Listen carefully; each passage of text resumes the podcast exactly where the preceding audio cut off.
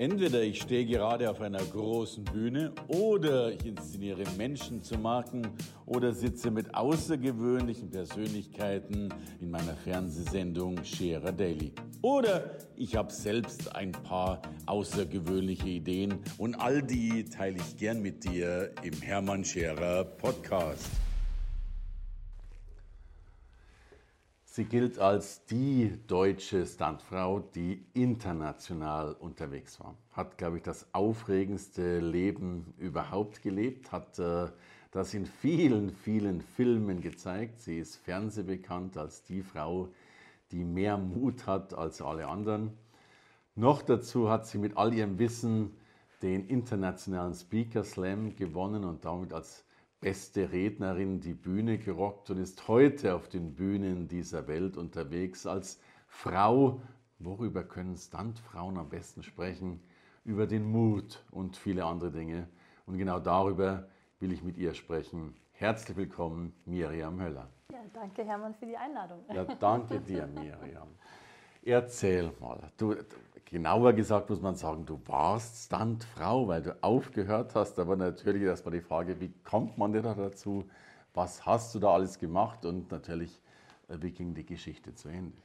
Also ich wollte als kleines Mädchen schon immer Actionheldin werden. Seitdem okay. ich wirklich denken kann, habe ich Actionfilme geliebt. Ich wollte die Wonder Woman sein, die äh, Catwoman. Also ich fand das immer toll, ähm, wow. besondere Kräfte zu haben. Jetzt und dann dich fragen, haben deine Eltern irgendwas falsch gemacht? ja, ich glaube mir, dass das so ein bisschen in den Genen liegt. Äh, meine Eltern sind ja beide auch sehr actionverliebt und verrückt. Und so wurde mir das, glaube ich, so ein bisschen in die Wege gelegt. Und ich bin dann nach der Schule äh, mit meinem Mofa, den ich dann mit äh, 15 schon hatte, ähm, ja, immer zum Moviepark in Bottrop-Kirchhellen gefahren und habe mir da die Stunt-Show angeschaut und habe gedacht, wenn ich irgendwann alt genug bin, möchte ich die Hauptrolle hier spielen. Und die wow. habe ich dann gekriegt mit 18. Wow, Kompliment. Hast ja keine Sekunde gezögert. Ja, also so hat alles angefangen, ähm, dass ich mich wirklich immer an Menschen gehalten habe, die schon da sind, wo ich äh, hin wollte. Ähm, viel mit Älteren gesprochen habe, wie kann ich mein Ziel erreichen, weil ich ich ja keine Frau in Deutschland hatte, ähm, die ich als Vorbild äh, sehen konnte. Das gab es ja in Deutschland damals. Genau, es gab in Deutschland nicht dies eine Stuntfrau. So musste ich dann viel mit Männern arbeiten, äh, viel ja, mich einfach rumfragen und über meine Leistungen dann zeigen. Das ist kein Männerberuf, das können Frauen genauso. Das sehe ich, das sehe ich. Du, nur zum Verständnis für alle die, die damit gar keinen Bezug haben. Du wirst ja immer dann eingesetzt als Stuntfrau, wenn Dinge gefährlich sind, die ein normaler Schauspieler nicht tun will. Genau, das nennt man dann den Stunt-Double, also okay. das, das Double von dem Schauspieler. Okay. Weil man kann sich vorstellen, wenn eine hochbezahlte Schauspielerin in Hollywood einen Film dreht ja. und sich bei einem Stunt den Arm oder den, das Bein bricht, dann steht die gesamte Produktion. Und okay. dafür gibt es dann uns Stunt-Leute, dass wir dann die gefährlichen Dinge tun, denn wenn uns was passiert, wir sind schnell ersetzbar. Ja, das hört sich sehr gut an. Was ich aber auch sehr schnell herausgefunden habe und somit habe ich dann ähm, sehr schnell für mich einen ähm, Konzept entwickelt, wo ich sage, ich möchte ja gar nicht schnell ersetzbar sein, sondern ich möchte selber die Rollen spielen und habe dann wirklich ähm, ja, selbst die Rollen gespielt, die Stunts selbst gemacht, stand auf Bühnen und war nicht nur die, die dann den Hintern für andere Leute hingehalten hat. Großartig, großartig. Was war deine aufregendste Sache oder aufregendster Stunt? Wenn man, wenn man das überhaupt so sagen kann. Ja, es gibt ganz viele unterschiedliche Sachen. Ich habe mich auf Feuer spezialisiert, weil ah. das ein Element ist, was wir als Kinder schon ja, eigentlich ähm, beigebracht bekommen, das ist gefährlich, geh mhm. nicht zu nah ans Feuer, du wirst dich verbrennen. Mhm. Feuer aber kontrollieren zu können, war meine Faszination. Und dadurch, dass ich sehr groß und schlank und blond bin und viele immer meinten, du bist ja Model, und das fand ich immer ganz furchtbar, dass ich als Model äh, deklariert wurde, habe ich gesagt, hey, warum nicht ähm, daraus ein Alleinstellungsmerkmal machen? Und das bin doch ich, die große, blonde, schlanke Frau, die aber die Gefahr liebt und das Risiko so kalkulieren kann, dass man wirklich gefährliche Situationen ästhetisch darstellen kann. Und somit habe ich dann Feuerflügel entwickelt. Mhm. Das sind äh, ein Stahlgerüst, was ich dann auf die Schultern aufsetzen kann. Okay. Die Flügel haben eine Spannweite von drei Metern und die zünde ich dann wirklich an. Okay. Und das war natürlich sehr gefährlich. Aber es war auch sehr spannend, ne? eine Modenschau mit Naomi Campbell zu laufen, also internationale Topmodels. Wow. Und dann war ich das Highlight zum Schluss. Das hat mich schon sehr stolz gemacht, ja. Das glaube ich. Und dann musste wahrscheinlich sehr, sehr schnell in den Nebenraum geführt werden, damit die Männer mit den Feuerlöschern dastehen, oder? Ja, das ist das Schöne in dem Stuntberuf, dass man auf der einen Seite auf der Bühne steht und etwas Gefährliches macht und Menschen dadurch begeistert. Aber es hat ganz viel auch mit Kontrolle und vor allen Dingen Teamarbeit zu tun. Okay. Also ich kann mich nicht anzünden und nicht wissen, wer ist mein Teampartner, der mich löscht, weil das ist wirklich ein lebensgefährlicher Beruf. Absolut. Und das habe ich wirklich daran geliebt, über zehn Jahre im Team zusammenzuarbeiten und vor allen Dingen einander zu vertrauen. Und mit der Angst umzugehen. Genau, richtig. Ja, Angst ist ja ein Thema, was uns begleitet. Angst gehört einfach mit zum Leben mit dazu. Es ist auch gut, dass wir Angst haben vor unterschiedlichen Dingen. Aber es gibt auch Angst, die nicht gerechtfertigt ist, ne? an denen man, also eine Angst, an der man auf jeden Fall arbeiten sollte. Und das war einfach immer meine, Aspekt, äh, Perspe meine Perspektive und auch Expertise, einfach zu sagen, hey, Angst lässt mich steif werden, Angst lässt mich im, im Kopf langsam ja. werden und ich möchte ja frei sein und mein Leben gestalten und dann muss die Angst weg. Klingt sehr einfach. Ich bin mir nicht sicher, ob es das ist. Ich, ich glaube, ich, also ich ja. hätte schon Angst vor Feuerflügeln, logischerweise. so, und, und dann ist aber etwas passiert, was dich dann doch äh, gehindert hat, deinen Beruf weiter auszuführen. Ja, das stimmt. Ich habe äh, zehn Jahre lang wirklich meinen Traumberuf leben können und ähm, dann kam die Routine ins Spiel. Und wenn man etwas Gefährliches tut und die Routine dann kommt und man wirklich über zehn Jahre meint, diese Actionheldin sein zu können, ähm, die man immer sein wollte, kommt man in eine Situation, die wird dann wirklich gefährlich, ne? wo man meint, man macht jetzt alles mit links. Und ein Stunt, der dann wirklich für mich eigentlich sehr einfach war, mhm bin äh, gestürzt mit High Heels und habe mir dabei beide Füße zertrümmert und ähm, ich, mich so schwer verletzt, dass wirklich mehrere Ärzte gesagt haben, ich werde nie wieder richtig gehen können. Und das erstmal zu realisieren, dass die Gesundheit wirklich die Grundlage meines Berufes ist, das hat schon äh, gedauert, ja. Du hast sie natürlich auch immer aufs Spiel gesetzt. Also ja. ich bewundere diesen Mut, äh, den, den wahrscheinlich hat es mit Adrenalin zu tun, kann ich mir vorstellen den Mut so sehr einzusetzen. Was kannst du den Menschen mitgeben? Also manche haben ja schon Angst davor, fremde Menschen nach der Uhrzeit zu fragen, um mal so ein, ein hartes Beispiel zu mhm. bringen. Mhm. Jetzt kommst du daher und springst wahrscheinlich aus Helikoptern und Flugzeugen und ich weiß nicht was raus. Äh, wie kann man sich denn überwinden im normalen Leben? Ich, ich spreche nicht von Flug, manche steigen noch gar ins Flugzeug ein. Äh, wie geht das? Ja, du sprichst gerade Adrenalin an und das ist äh, etwas, was viele meinen, dass wir Adrenalin-Junkies sind.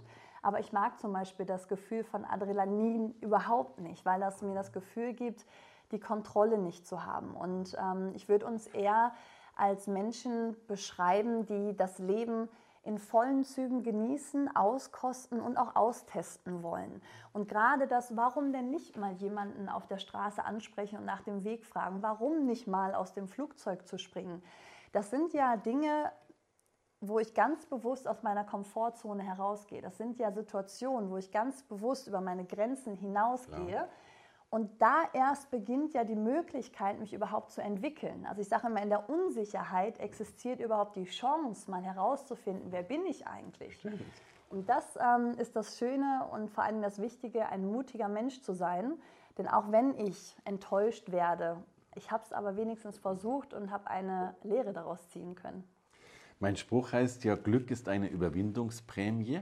Also wir sind immer dann glücklich, also es gibt zwei Arten des Glücks, das Achtsame, das ist man weg, aber auch diese Überwindungsprämie will heißen, wir sind dann glücklich, wenn wir was getan haben, überwunden haben, geschafft haben, den Berg erklommen haben. So, will heißen, äh, Menschen, die mutig sind, sind glücklicher, weil sie sich häufiger überwinden, häufiger Neues erfahren und die Komfortzone verändern? Ich glaube schon, aber ich glaube eher, dass es an dem Stolz liegt. Im okay. Sinne von, dass man stolz auf sich selber sein kann. Denn immer, wenn man nur das tut, was man schon kann oder was man schon weiß, wie will man sich da weiterentwickeln? Mhm. Und das ist, glaube ich, ganz wichtig, dass man ähm, sich etwas vornimmt, ein Ziel festlegt und daran arbeitet. Und immer, wenn man etwas erreicht hat, bekommt man ja ein Selbstwertgefühl ja, ja, ja. und man wird selbstbewusster, man ist stolz auf sich.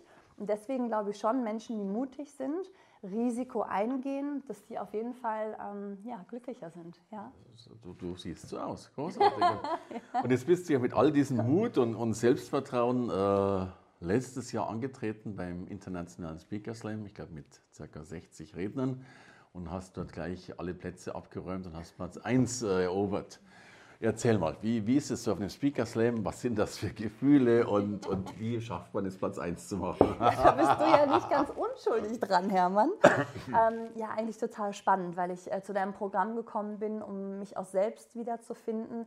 Ich hatte wirklich einige Freunde, die Speaker sind und sagten, du musst in den Job, du musst über dich und deine Erlebnisse sprechen. Und ich sage, was ist denn überhaupt ein Speaker? Und ich kenne das nicht. Ich kann ja mich nur anzünden und mich von Autos anfahren lassen. Ja, wenn sonst nichts ist. Ja. genau. Und das war dann wirklich äh, etwas Spannendes, weil äh, bei dem Speaker Slam bekommt man fünf Minuten Zeit, muss ich dir nicht erzählen, aber in den fünf Minuten erzählt man dann über sein Thema. Und ich habe über Rückschläge gesprochen, weil ich ähm, scheinbar nach außen ein Mensch bin, der viel und hart immer gearbeitet hat und alles erreicht hat, was ich mir vorgenommen habe. Aber dann kommt halt das Leben ins Spiel. Und das Leben spielt leider oft nicht so, wie man selber das möchte. Und darüber habe ich gesprochen. Und das war auch wirklich für mich so der erste Moment, wo ich dachte, wow, äh, vielleicht gibt es einen Job in Zukunft, der viel wertvoller ist, als aus Flugzeugen zu springen und sich anzuzünden, sondern ich kann von meinen Erfahrungen sprechen, von einem außergewöhnlichen Beruf, von einer Frau, die in einer männerdominierten Welt groß geworden ist, warum es wichtig ist, ein mutiger Mensch zu sein. Und dass das aber so gut angekommen ist beim Speaker Slam und ich dann auch noch gewonnen habe, hätte ich erstens nicht gedacht, war aber zweitens ähm, der Punkt, um zu sagen, ja, das äh, wird meine Zukunft werden. Ja, äh, mit Recht, äh, großartig. und, und weißt du, es gibt, man, man, lernt ja so viel, wenn, wenn ich gerade lernen durfte, es gibt selbst äh, bei den Stuntfrauen nochmal Spezialpositionierung Feuer oder sowas, dann äh, äh, ja, ich, wir wissen, dass Speaker natürlich gefragt sind. Frauen noch viel mehr auf der Bühne, weil es auch davon wiederum ganz, ganz wenige gibt, keine Frage. Ja, und so gehst du jetzt weltweit auf, auf Tour sozusagen oder bist weltweit buchbar für deine Vorträge. Äh, was können wir in deinen Vorträgen alles erfahren und lernen? Worüber wirst du sprechen? Ja, ich fange jetzt erstmal in Deutschland, Österreich und der Schweiz an. Ah, ja, also, also ich äh, ähm, spreche natürlich auch äh, Englisch, das ist klar.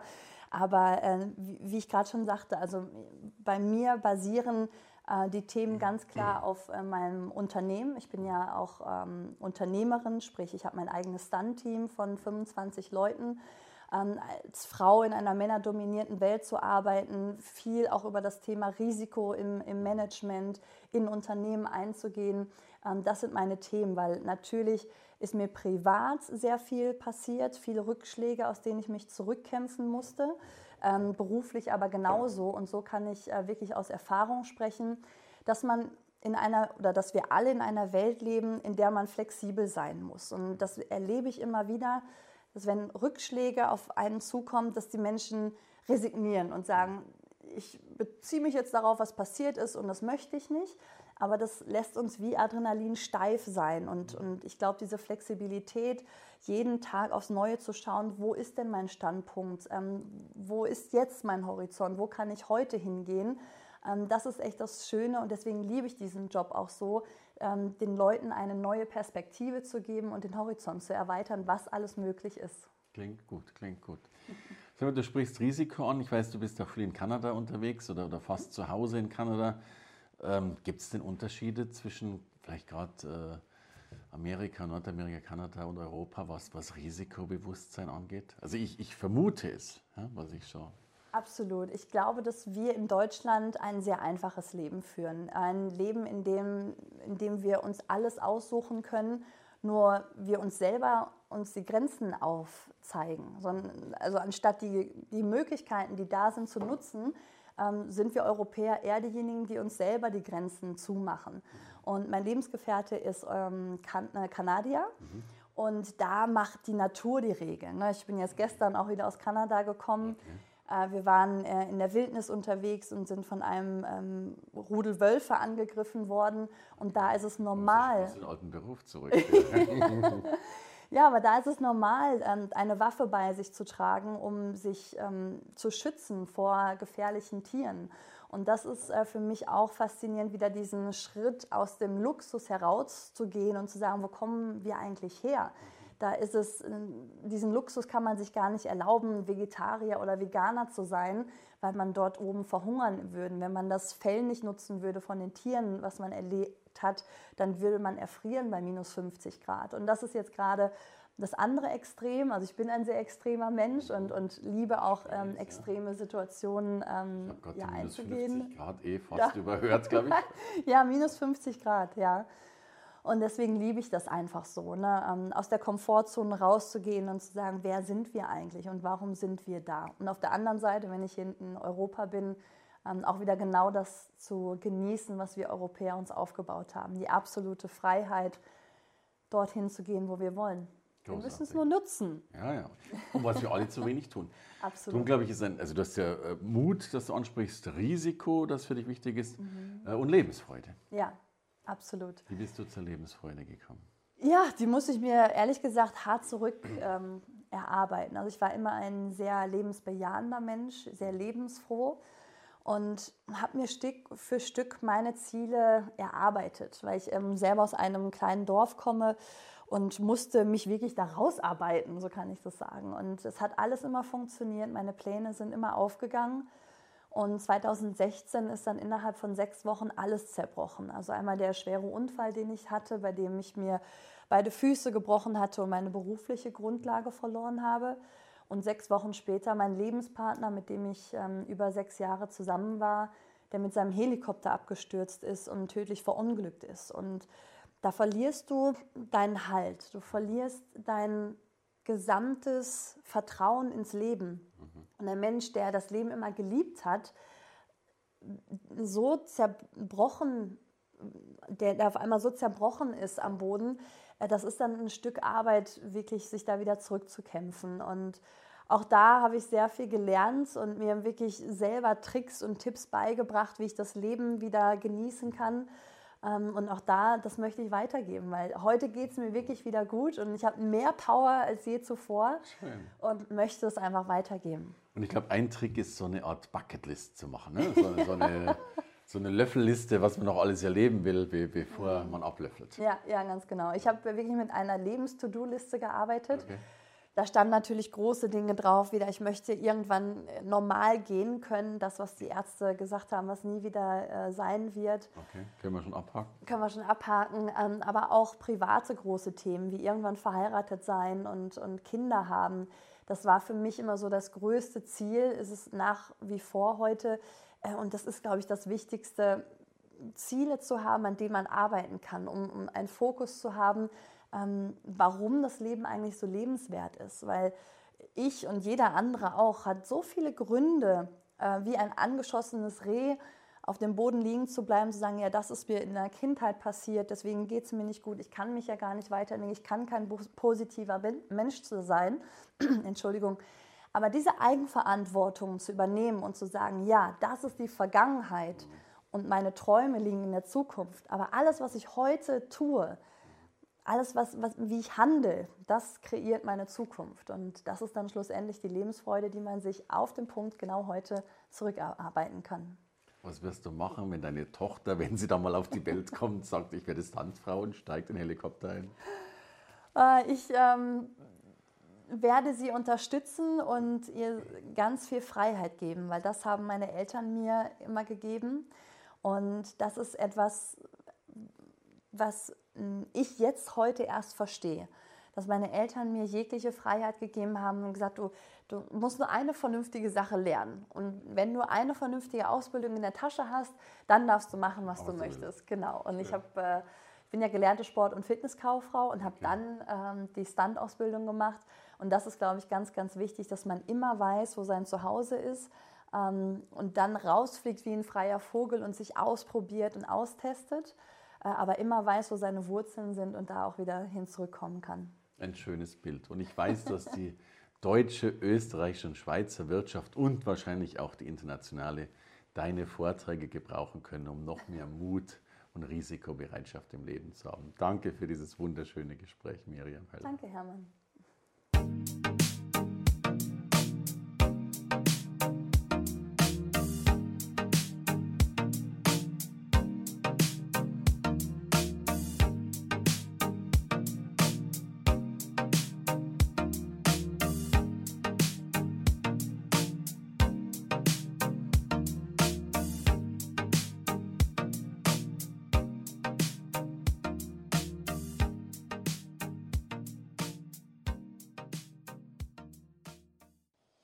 Und vielleicht sagst du irgendwann mal, hey, Hermann im Podcast ist schon mal ganz großartig, aber ich will den mal live erleben. Drum gibt es ein Event deutschlandweit, das logischerweise genau den Namen trägt, nämlich Hermann Scherer Live.